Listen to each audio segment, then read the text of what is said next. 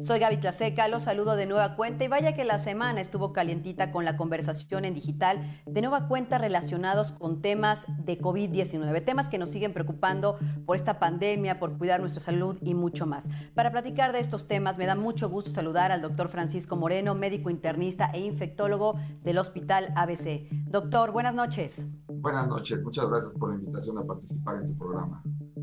Gracias, Francisco. Creo que la conversación vale la pena analizarla. Hubo pues bastantes, eh, digamos, volumen de conversación relacionados con el tema de falsos negativos. Se dio a conocer que las pruebas por las que se diagnostica COVID-19 en México estarían dando estos falsos negativos en un porcentaje del 15 al 20%. López Gatel incluso reconoció este alto porcentaje de falsos negativos y pidió cambiar las pruebas. ¿Qué, qué significa todo esto? Pues eh, que desafortunadamente agregando al problema que tenemos de pocas pruebas, eh, las pruebas que tenemos que se han realizado pueden tener falsas negativas. ¿Qué quiere decir una falsa negativa? Que le estoy haciendo una prueba a un paciente que tiene COVID y que la prueba me está diciendo que no lo tiene. Entonces esto es eh, importante porque el paciente puede pensar que está cursando con otro tipo de problema respiratorio y no atenderse, evolucionar hacia una situación delicada. Incluso te puedo comentar que aquí en el hospital ya hemos tenido algunos pacientes que llegan con todo el cuadro de COVID. La primera prueba es negativa y cuando hacemos una segunda prueba resulta positiva. Entonces, e, este es otro eh, reto que nos implica el tratar a estos pacientes. Ahora, el cambiar estas pruebas, como lo indicó el subsecretario López Gatel, a pruebas chinas, garantiza que se bajen estos falsos negativos, porque bueno, la gente se va con confianza a casa y podría pues ser eh, un foco de infección para su gente cercana, aunque se guarden en casa. Lo que dices es muy real. las pruebas no son, no existen pruebas perfectas, eso es una realidad. La mejor prueba es la que tiene la mayor sensibilidad, es decir, que capta al mayor número de pacientes y la mayor especificidad, es decir, que cuando te dice que sí, es que sí lo tienes. Eh, y lo que quisiéramos saber, los que nos dedicamos a esto, es el cambio a estas pruebas chinas, cuál es la sensibilidad y cuál es la especificidad eh, a comparación del, protocolo de Berlín, que es la prueba esta que está teniendo falsos negativos, no solamente en México, y hay que decirlo, es en todo el mundo. Aquí la situación es, ¿por qué nos tratamos tanto en saber esto? Justamente porque esto podría agravar, entiendo, la situación.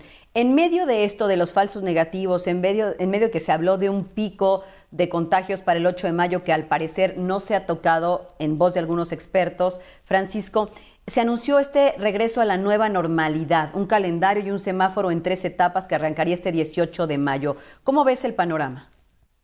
Mira, eh, me preocupa por dos situaciones. Eh, es evidente que tenemos que salir, no podemos estar confinados todo el tiempo, eso es real, y más en un país en donde la economía eh, informal es, es alta, eh, ya, ya tenemos de confinamiento un tiempo. La situación aquí es que si tú ves Europa, que nos lleva un mes y medio de ventaja, es decir, ellos empezaron con la pandemia un mes y medio antes, apenas ahorita se están abriendo. Y la otra situación que me preocupa un poco es que a partir del día que se habló de esto, la gente se relajó. O sea, yo veo mucha más gente en la calle y es, en el momento en donde tenemos más contagios, entonces es donde más deberíamos estar confinados, como que este mensaje hizo ver que, pues ya, la estamos pasando, ya la estamos librando. Y es el momento en donde si tú te contagias tienes el mayor riesgo. ¿Por qué? Porque los hospitales están saturados. Entonces, eh, ese es lo que a mí me preocupa, que si empieza a haber más contagios ahorita, una, esta, este pico de pandemia se va a mantener y segundo, ese colapso hospitalario que tenemos, sobre todo en algunos hospitales. Sé que hay camas eh, recordemos que puedes tener camas, pero lo que necesitas tener es realmente el servicio de terapia intensiva, en donde puedas manejar un ventilador. Y no solamente que puedas tener el ventilador, sino que tengas a la persona que lo sabe manejar, porque de eso depende el éxito de que puedas tratar a estos pacientes. Entonces, si esto se prolonga, pues puede ser delicado. Digamos que entonces el llamado es a seguir permaneciendo en casa independientemente de este regreso a una nueva normalidad. Que yo digo, ¿qué tanto es un regreso a la normalidad? Porque creo que las cosas van a cambiar definitivamente en absolutamente todos los sectores, ¿no, Francisco? Eh, lo que dices es totalmente cierto. Incluso debe haber sectores, debe de tratarse de volverse a la nueva normalidad eh, en diferentes sectores. Hay sectores que son mucho más peligrosos que otros es decir, el estar en un espacio cerrado con mucha gente, ese va a ser eh, una nueva normalidad que va a ser difícil de realizar.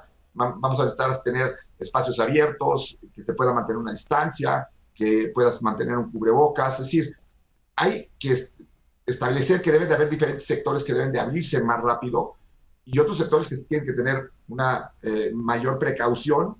E igual con la, eh, los, nosotros, con los mexicanos, vamos a tener mexicanos que por factores de riesgo no podemos regresar a una normalidad rápida. Si tú tienes más de 60, si tienes sobrepeso, si eres diabético, si tienes hipertensión o si tienes dos o tres factores de estos, tienes que guardarte. Totalmente. En este sentido, con este regreso, la Secretaría de Educación Pública, también fue una conversación importante en redes sociales, anunció que el regreso no se haría hasta realmente seguros de que el regreso a clases, por lo que implica, sería totalmente seguro. Esto se da en medio de cuando vemos algunas cifras en Nueva York de niños que han presentado, dice el gobernador de Nueva York, eh, COVID, y que ha desarrollado este un síndrome de Kawasaki. ¿Cuál es el estatus y cómo entender este tema que también circuló en redes sociales? Mira, yo creo que el mensaje del, eh, del alcalde de Nueva York es muy claro. Los niños, en la mayor parte de los casos, y eso lo debemos de entender, van a ser asintomáticos, pero también tienen riesgo. A mí, más que el niño presente un síndrome de Kawasaki, que han sido casos muy aislados, a mí mi preocupación es que si regresan los niños a clase, se van a contagiar. La mayor parte de ellos son asintomáticos, pero eso no quiere decir que ellos no regresen con alguien, que puede ser sus abuelos, que puede ser su papá, que sea una persona de alto riesgo, y entonces ellos sean la vía de transmisión para que personas de alto riesgo se infecten. Me preocupa un poco el regreso a clases el primero de junio.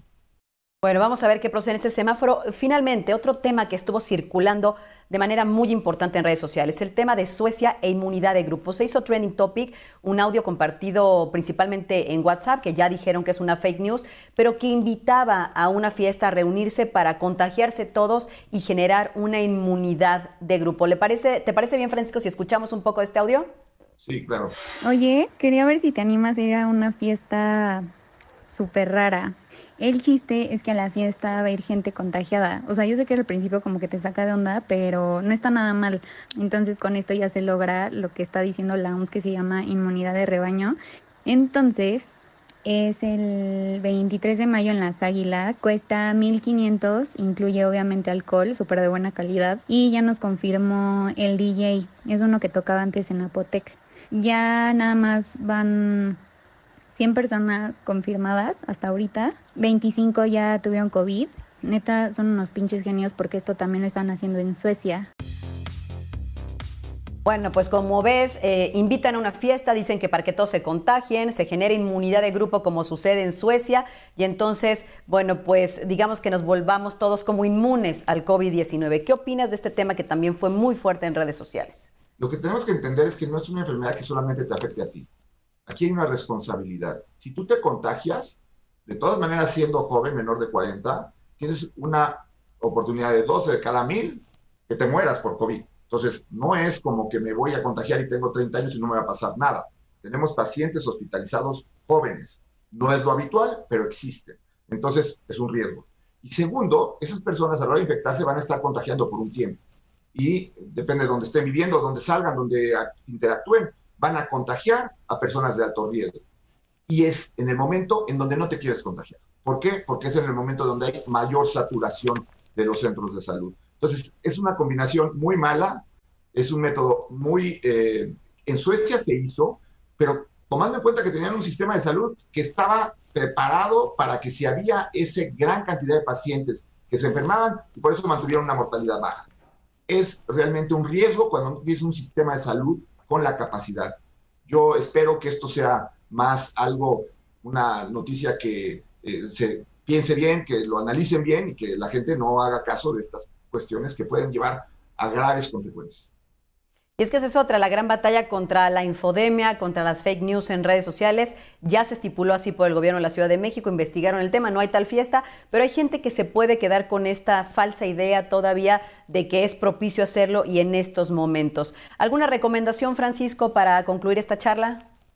Eh, sí, yo, estamos en el momento y lo estamos viviendo los médicos, en el momento donde hay mayor contagio comunitario desde que empezó la pandemia en México estas dos semanas de aquí al primero de junio no es ya, estamos en la normalidad. Vi mucha gente en la calle ahorita es el periodo más, más importante en donde sabemos que la mejor medida preventiva para no eh, tener problemas con COVID es el aislamiento. Entonces, sé que llevan varios días, varias semanas.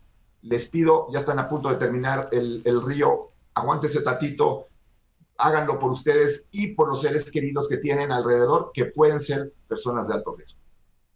Muchísimas gracias, Francisco. Estamos platicando con el doctor Francisco Moreno, médico internista e infectólogo, profesor de posgrado de medicina interna del, Centro Médico ABC.